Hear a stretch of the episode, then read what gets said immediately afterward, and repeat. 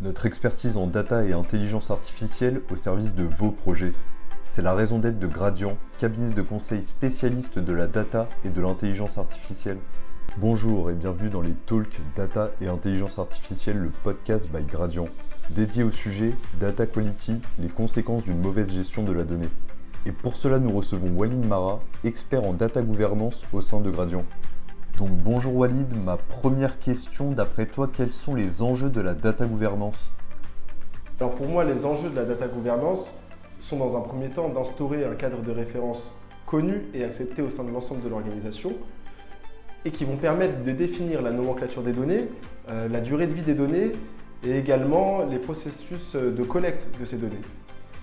Tout l'enjeu majeur de la mise en place d'un cadre de référence data est d'identifier de documenter et d'améliorer en continu euh, le patrimoine de données d'une organisation.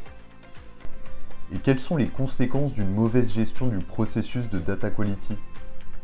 Pour moi, les conséquences d'une mauvaise gestion des processus de data quality sont tout d'abord qu'elle va complexifier l'exploitation des données. Et en définitive, on va observer un effet domino qui va vous faire prendre de mauvaises décisions. Par exemple, une euh, mauvaise segmentation des clients ou des suggestions de produits non pertinents mais également, on peut observer côté service après-vente un non-alignement avec euh, les besoins clients. Je vous donne ces quelques exemples pour vous illustrer l'enjeu majeur euh, d'une maîtrise des processus de gestion de data quality qui vous permettront d'éviter des pertes euh, opérationnelles et, et d'efficacité, mais également des pertes financières et d'opportunités. Selon toi, comment remédier à ces problèmes de data quality? Alors comment remédier à ces problèmes de data quality? Déjà dans un premier temps, le simple fait d'analyser, et de comprendre vos données euh, constitue un premier point d'une démarche d'amélioration.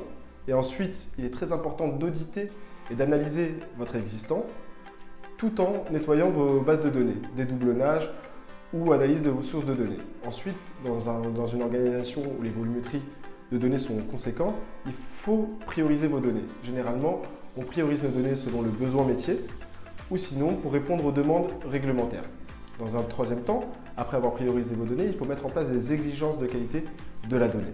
Et pour finir, mettre en place des instances de gouvernance de la donnée vous permettront de mettre en place et de suivre les plans de remédiation. Et pour finir, comment tu vois la stratégie data de demain?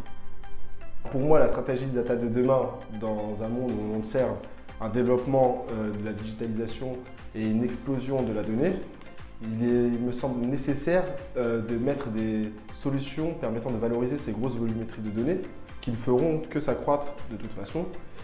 Et je pense que ça doit devenir également, et ça l'est aujourd'hui, pour les organisations, une priorité qui leur permettra d'avoir un avantage concurrentiel, notamment à travers la big data, la BI ou même la data virtualisation. Merci beaucoup Walid d'être venu pour ce podcast. Merci également à vous de nous avoir écoutés.